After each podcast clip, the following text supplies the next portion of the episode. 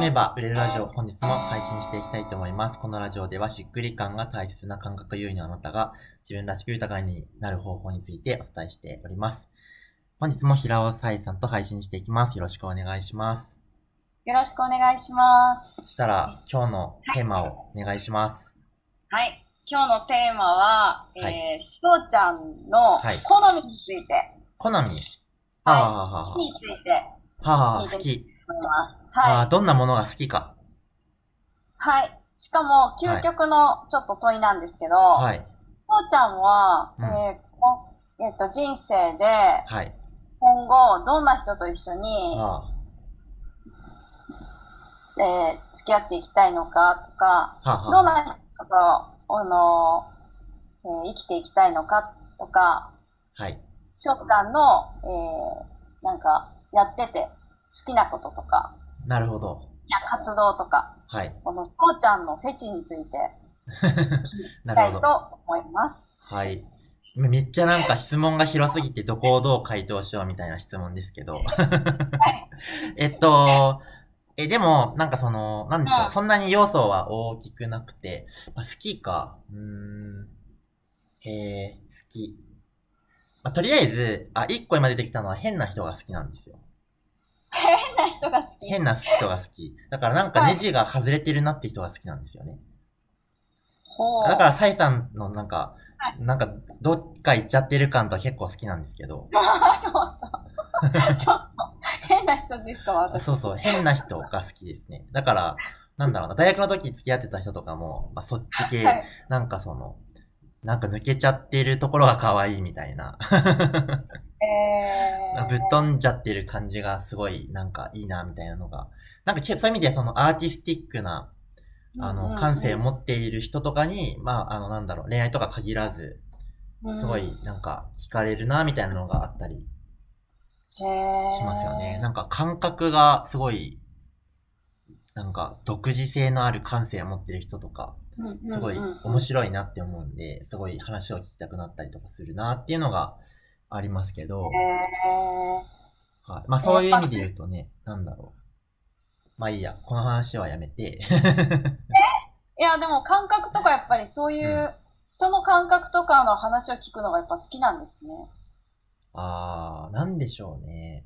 なんか、うーん、なんかそう、その、変な人って面白いですよね、やっぱり。なんだ、あ、そう考えるんだ、みたいな。なんかああの、子供とか見てても同じですけど、はいなんうんか、一体君は何が面白くてそんなに走っているんだいみたいな、なんかめっちゃ面白いっていうか、めっちゃ笑顔で走ってるけど、いっぱい何を感じてるんだ君はみたいな。何が走ってて楽しいのっていうのを、なんかその、いや、わもう自分は忘れてしまったけど、なんか面白いですね。それを見ていること自体が、なんかその、興味深いというか。へえ。えどんな気持ちになるんですか？そういう変な人とが変なことをしてたりとか。えー、どうなんだろう。なんか刺激になりますよね。なんか本当に自分の感じ方って、1パターンにしか過ぎないんだな、みたいな。興味深さみたいななるほど。のありますけど。で、まあ好きなことは、あの、はい。この前の合宿で出て、うん喋ったやつなんですけど、うなんか心理が体現されてる感じがすごい好きなんですね。まあそれはちょっと抽象的すぎて分かりづらいんですけど、あの、鬼滅の刃で言うと伝説の剣士が好きなんですけど。なんかもう、なんだろう、剣をやるために生まれ、断りが体現されている、剣、剣における断りが体現されている、もうなんていうのかな、もう人の域ではないみたいな、まあ、剣士がいるんですけど、なんかそういうものにめっちゃ憧れるんですよね。なんか、うん。なん。か卓球やってたんですけど、卓球で言うと、めちゃめちゃセンスがあって、あの、うん超、あの、なんだろう、フォームが綺麗みたいな、弧を描くような、本当に、なんていうのかな、円に近いような、美しいフォームをしている選手とかすごい好きだったんですけど、なんかそういうものがめっちゃ好きで憧れるんですけど、うん。自分はそうはなれないっていうのも半分で知ってて、だからその、まあ、キャラとかですけど、その、めっちゃ原理原則を体現してる人がいて、でもそこに憧れるけど、近づいても近づけないとか、近づこうとするけど全く追いつけないみたいなキャラも、なんかどちらかと共感するのはそっち方面に共感するんですけど、だから、鬼滅の刃で言うと、炭治郎が結構共共感キャラだったり、まあ、その心理の体現みたいなものがすごい憧れますよね。そうなりたいそう、そこに、そっちに行きたいみたいなのすごくあるけど、まあ遠すぎるっていう悔しさがそこには同居してるみたいな。うん、でもそうういう美しいものがすごい好きですね。ん。なるほど。こう、全部が循環してるやつですね。全部が循環してるやつなんですかね。そうなのかな。美しく循環している感じですか？美しく循環している感じはそれはそれで好きかな。うん。うんうんうんうん。なるほど。ちなみにここで急に真剣な質問になりますけど、はい。そうやったなんかその結局翔ちゃんが好きなのってこの感覚を生かしてる人とか、まあね、それを体現してる人とかじゃないですか。はい。あ、うん、と普通普通みんなその自分の感覚で生きられないとか自分の感覚がわからないはい。が、まあ、言言ったらやりたいことが見つからない的なねうんうん。じゅ一体何が自分がかん自分の感覚なのか、もう一はいはいはい体何が好きなのかもうすらわからなくなっちゃったみたいなはい。方は、うん。えっと、一体どうしたらいいんですかね。ああ、なるほど。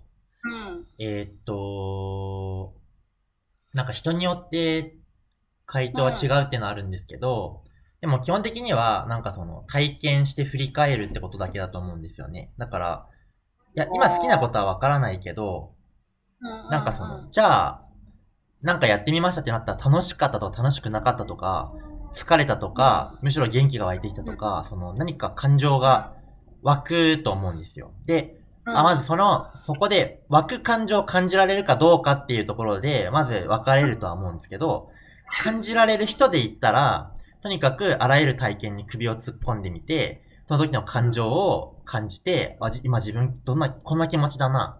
じゃあこれなんでこんな気持ちになったのかなって思っていくと、だんだんその、あ、こういう体験を、こういう条件で自分は楽しさを感じる。こういう条件、こういうことがあると自分は苦しくなるっていうのが、だんだんデータが溜まってくるんで、うん、徐々になんか自分の好きとか自分のやりたいが、まあ、分かってくるのかなっていうのはあるんですよね。だから自分も100人、なんだろう、じゃあ路上指示にあったけど、えっと、まあ最初は自分ができることでお金が作れてすごい楽しいとか、自分何者かになれて楽しいとかあったけど、やっていくうちにもっとなんか深く人と関わりたいなって思ったから、えっと、相談業に徐々に移るみたいな、なんか人の相談にまあ、チョップ乗るみたいなことをやって、でもそれやっていく中で、今度ビジネスの相談が一番楽しかったから、じゃあビジネスのことやろうみたいな感じで、まあ体験して、振り返って、こ、こ、次こっちやってみたいな、だからこっち行ってみようみたいなのが、まず、感情がわかる人の場合ですよね。うーん。わかんない人の場合は？感情わかんない人の場合、とにかく自分が、えーっと、感じるということを思い出さないといけないので、うん。もう地道な作業ですけど、リハビリ的な感じですけど、仮説で OK なんですけど、今日もしも今日一日に何か感情があったとしたら、それは何だったのかっていう、あの、んわかんない。感覚ではわからないけど、多分ちょっと1ミリ楽しかったような気がするあの瞬間みたいな、その、1ミリを探るっていうことを、あの、地道に毎日やるしかないのかなって思うんですよね。うんあと、あの、自分の体感ではわかんないけど、旗から見るとめっちゃダダ漏れな人っていうのもいるんで。その場合、普段鏡を持ち歩いて、今自分がどんな顔してんのかっていうのをど。見ることで、今なんか楽しそうだな、なんで楽しそうなんだろうみたいな感じでうん、なんか、なんかね、鏡を持って自分を分析すると、ちょっと分かってくるのかなとか。うんうんうん。なるほど。観察していくって感じですかね。観察していく。まあ、あと、まあ、感情がわからなくても、まあ、うん1ミリの変化をちょっと感じてみる、感じようとしてみるっていうことなのかなとは思いますけどうね。ーん。すごい。その感覚そのなんか、翔ちゃんがその起業してる人に感覚を大事にしてほしいって思ったのはなぜなんですか？それはご自身が起業してやっぱりそれを思ったのか、はい。うん。なんかその、うん。なぜ感覚派のビジネスなのかなっていう。はあ、はあはあ、じゃあ、また次のラジオで、はい。そこら辺を喋りましょう。りました。はい。では、はいまた次のラジオでお会いしましょう。バイバーイ。バイバーイ。